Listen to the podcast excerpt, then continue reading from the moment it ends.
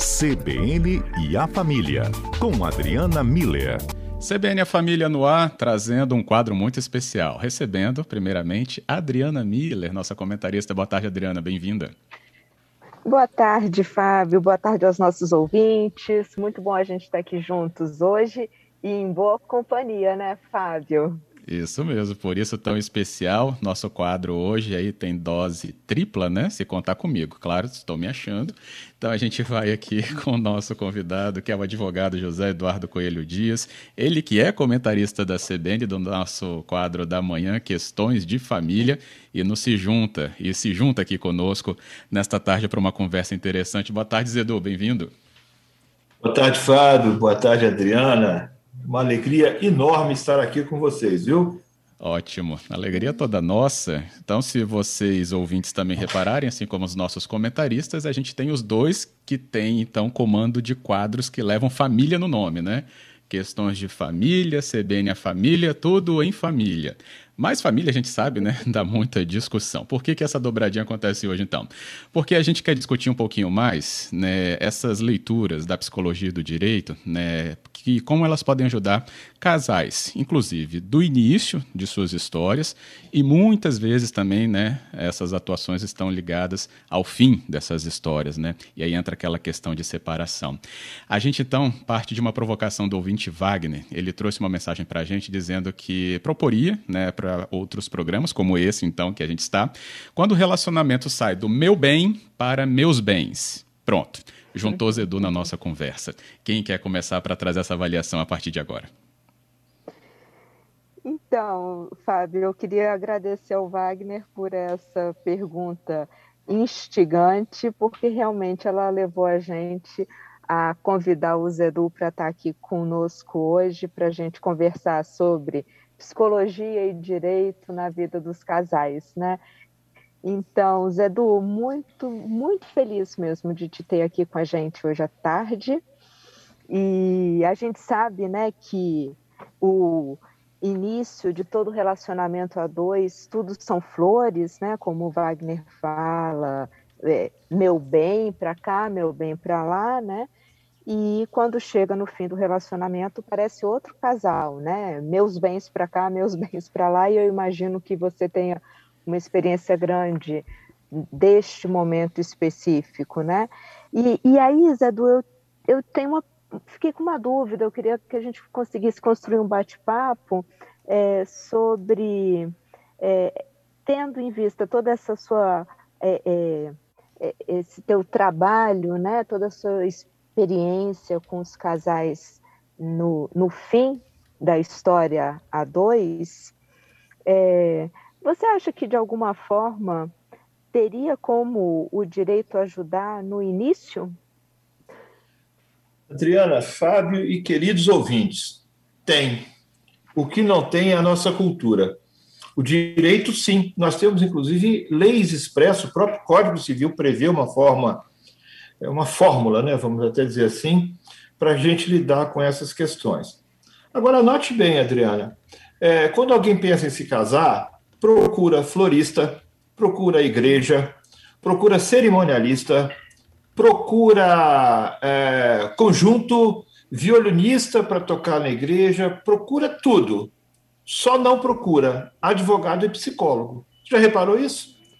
As pessoas, é verdade. As pessoas não nos procuram antes do casamento e, por vezes, não estão prontas no aspecto pessoal, no aspecto psicológico, para assumir aquele compromisso e também não conhecem o que significa esse negócio jurídico que é celebrado, chamado casamento, que é uma comunhão de vida. E comunhão de vida envolve também a questão patrimonial.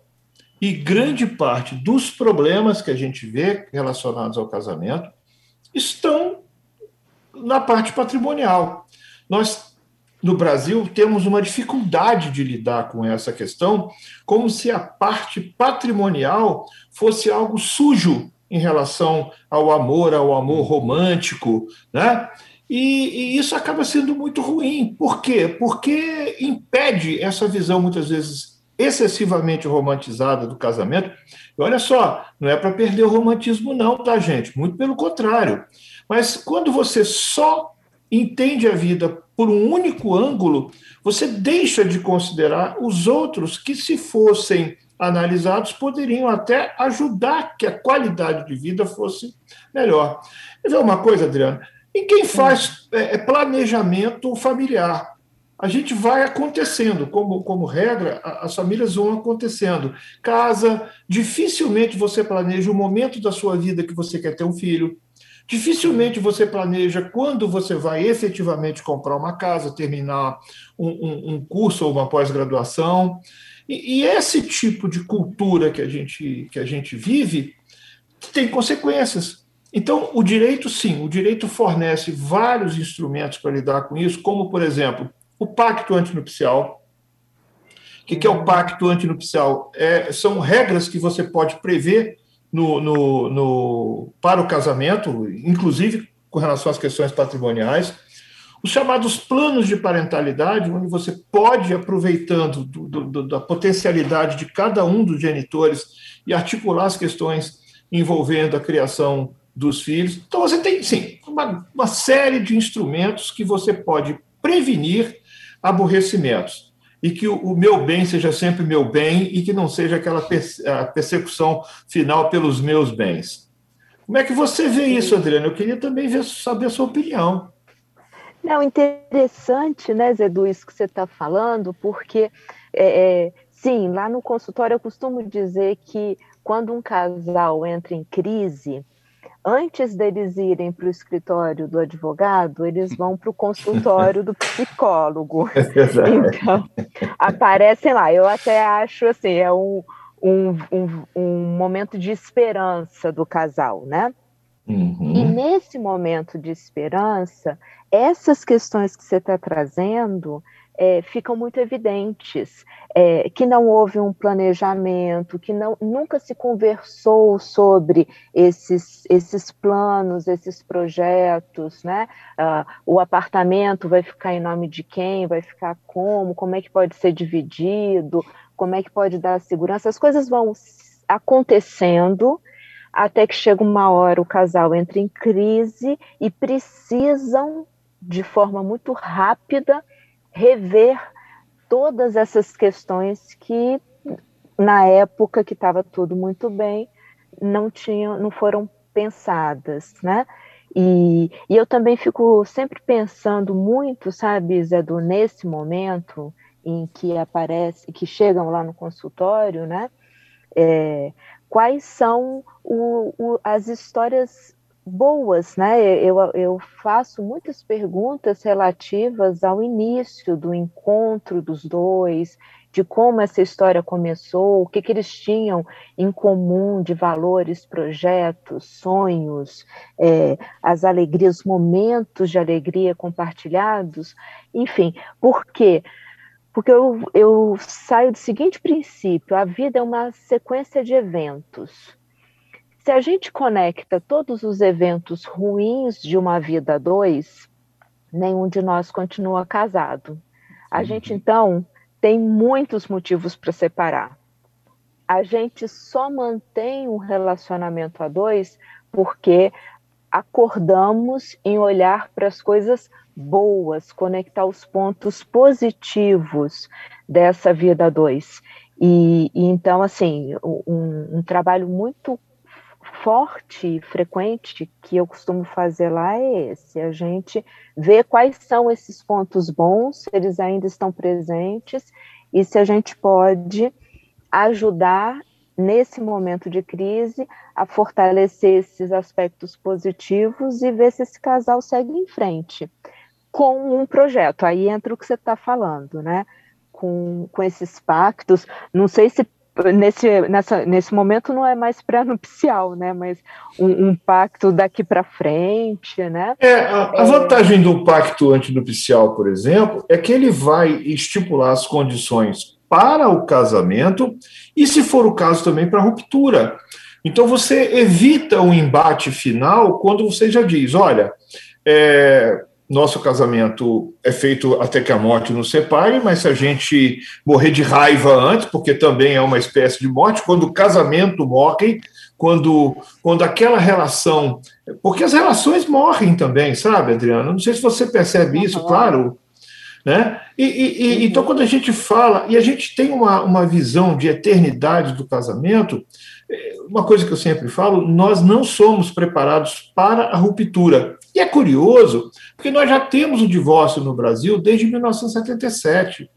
Então, nossa, toda geração que está aí agora e, e, divorciando já devia saber que sim, existe a possibilidade de um dia aquela relação chegar ao fim e que a vida vai continuar para além daquela relação. E aí o que, que acontece? As pessoas não se preparam, não curtem enquanto estão é, é, juntas, às uhum. vezes até por problemas relacionados a essa falta de planejamento. Olha, um quer uma casa, o outro quer viajar pelo mundo. Meu Deus, por que vocês não conversaram isso antes? Será que os uhum. projetos eram realmente harmônicos a ponto de sustentar uma relação?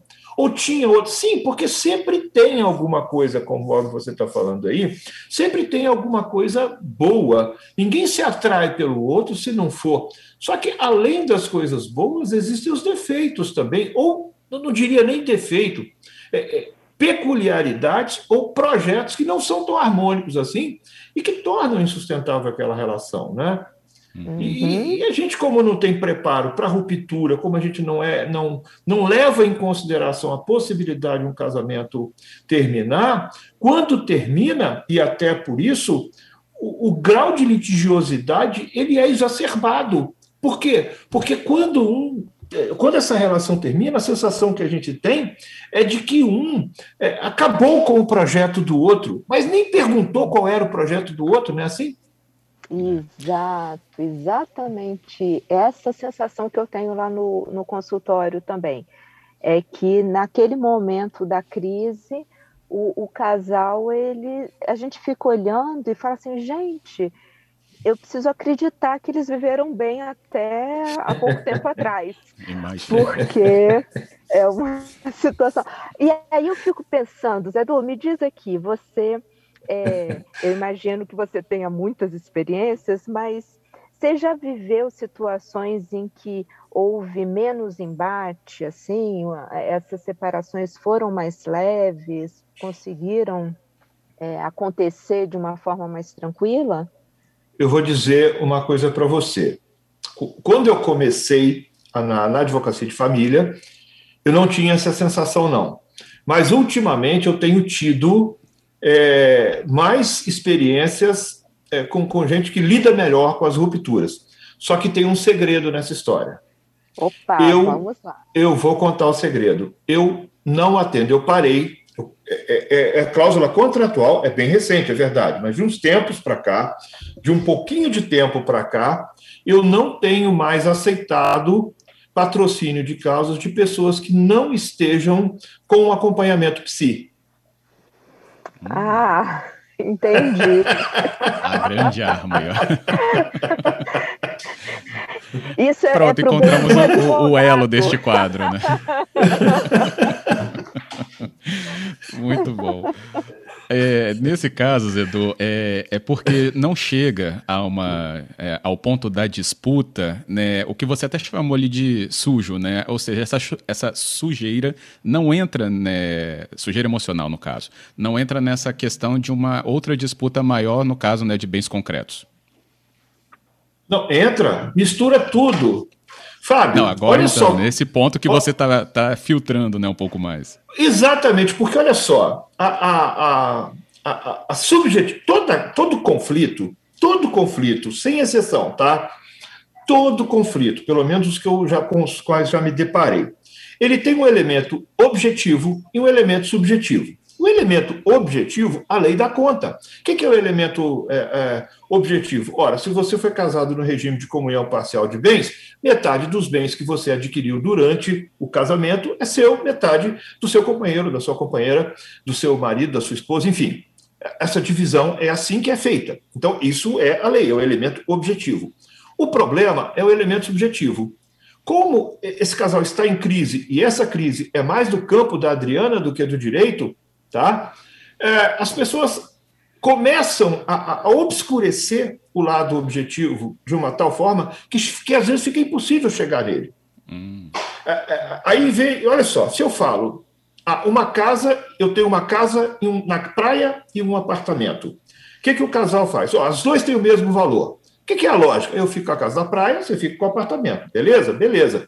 O que, que a subjetividade faz? Ah, não, você quer ficar com a casa da praia, mas eu também quero ficar com a casa da praia, porque lá eu tenho uma relação afetiva. Não, então eu fico no apartamento. Ah, mas eu quero ficar no apartamento, porque é lá onde está a nossa cama de casal, eu não quero que você coloque ninguém naquela cama. Percebe que, que às vezes você não consegue é, é, resolver uma questão meramente patrimonial por conta da subjetividade? E aí é que está a importância da psicologia. Aí é que está a importância da pessoa ter um acompanhamento para poder lidar com essas questões, que não são questões da ruptura, mas da própria conjugalidade, ou melhor dizendo, até das expectativas frustradas. E frustradas por quê? Porque você não combinou antes. Sim. Isso aí. É, é isso aí. E, e, que tem a ver com essa história, né? Eu vou voltar, vou resgatar a pergunta do, do Wagner, né? Quando o relacionamento sai do meu bem para os meus bens. É exatamente isso que você está falando, né, Zedu? O foco vai para o meramente objetivo, embolado com, com essa mágoa, esse rancor, com esses sentimentos ruins, e aí, o que, que a gente faz na psicologia? A gente tenta fazer esse movimento de resgatar o que os uniu, esses valores, esses, esses objetivos que eles tinham em comum, né? Esse, esse, essa cumplicidade. Houve um tempo em que eles tiveram uma parceria. Então, qual era a base dessa parceria para que o relacionamento possa chegar ao fim respeitando isso que foi o que deu origem ao relacionamento dos dois e não que vire uma briga sem fim. E eu tenho muito esse cuidado, Zé Du, principalmente quando tem criança envolvida. Quando tem criança, eu viro assim, a protetora das crianças. Isso porque aí. eu acho que o, aí fica estipulado que vai terminar a relação conjugal, ok, mas a relação parental vai continuar. Então, os valores que uniu, uniram esse casal, eles precisam estar presentes para o resto desse relacionamento, para o bem das crianças, para que elas saibam que elas são parte, resultado, elas nasceram dentro de uma história de amor, e que essa, essa história dos, do do pai, é, dos pais, né, terminou, mas que eles continuam sendo os pais da criança e mantendo vivos esse respeito, essa parceria na, na criação dos filhos.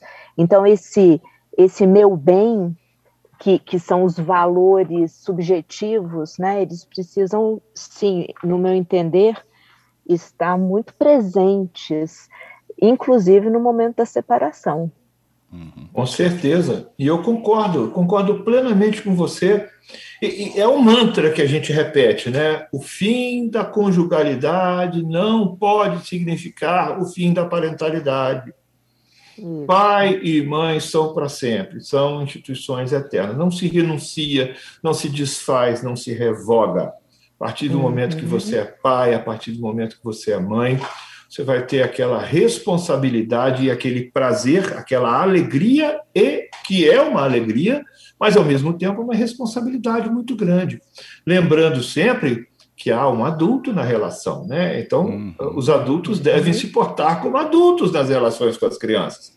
Não pode infantilizar. E é um fenômeno que eu tenho observado muito quando tem essas rupturas, parece aquela pirracinha. O, o, o, a pessoa fica com aquela pirracinha, aquela coisa do tipo assim: ah, então, já que é, é, ela não quer ficar comigo, já que ele não quer ficar comigo, é, eu também não quero saber dos filhos. O que, que o filho tem a ver com, com, com isso, sabe? Com o fim da conjugalidade. O, filho não foi motivo do fim da conjugalidade, a, a conjugalidade é adultos, entre, entre duas pessoas que um dia resolveram se amar, um, um dia olhou um para o outro e viu, os olhos brilharam, né, assim, e, e resolveram se unir. E, e dessa uhum. relação surge um, uma coisa maravilhosa que é uma criança, e, e essa criança vai continuar existindo para além do, do casal. Uhum. Casal que, se quiser que romper, que, que rompa, né? Isso, ninguém é obrigado a ficar. O direito lutou muito para que a gente tirasse, inclusive, a culpa da separação.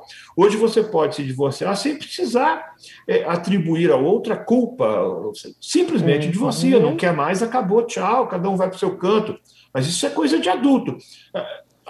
E aí, entrar numa relação com um filho como se você, papai, como se você, mamãe, fossem as crianças da relação, pelo amor de Deus, vamos, vamos tem que ver isso aí, hein? Uhum. É. é legal vou... isso. Hum. Pode ah, concluir, Fábio, desculpa. Não, fica à vontade, pode falar.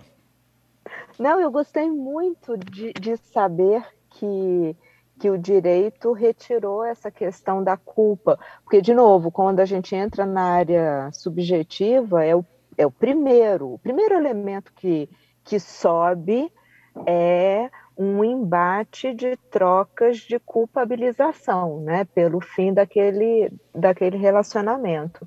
Então, é, eu fico feliz, Edu, em ouvir que não existe mais é, esse critério né, no, no, no direito, é, e, e também gosto muito de saber que existem separações que são tranquilas. Eu acho que também a gente tem esse esse padrão mental de achar que toda separação vai ser conflituosa, vai ser difícil, e que não, né? É, quando dois adultos entendem que está na hora de encerrar esse, esse ciclo da história 2, a história 2 se, se dissolve, né? É, é, uhum. de forma tranquila, combinada, com regras claras, e as pessoas têm a possibilidade de continuar a, a sua caminhada, né, a sua jornada.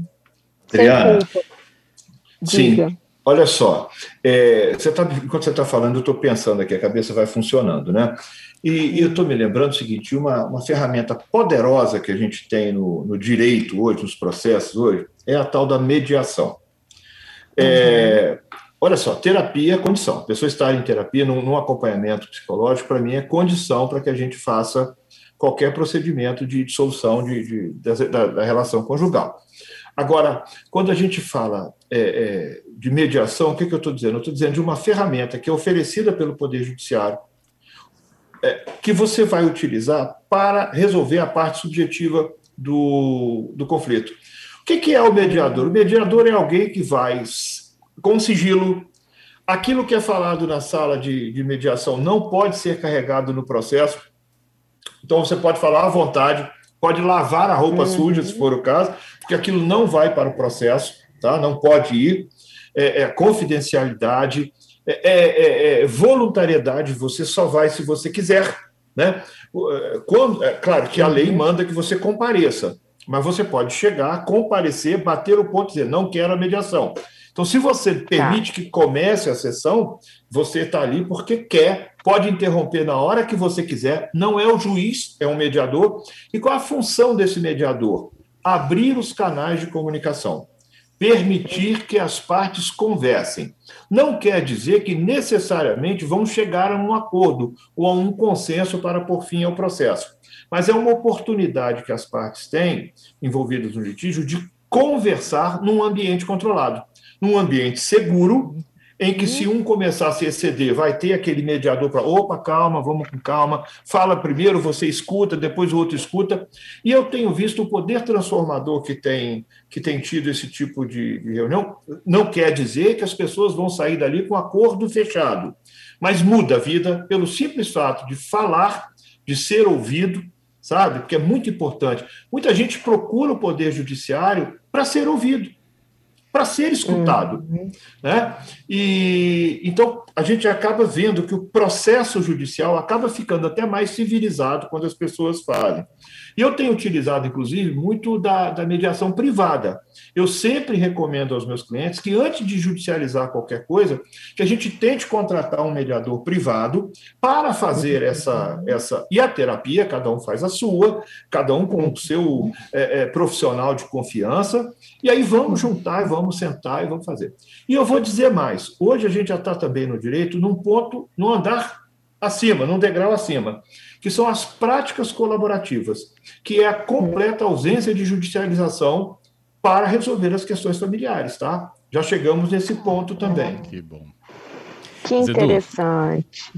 Vou aqui, para a gente ter o nosso tempo regulamentar, também atendendo aqui alguns ouvintes, né? E quando você é. falou do pacto né, antinupcial, né? Esse planejamento, essa leitura aí, né? De que a gente tem que ter algumas coisas em mente, né? Quando vamos aí tocando nos nossos relacionamentos, em mente justamente por causa aí das formalidades envolvidas.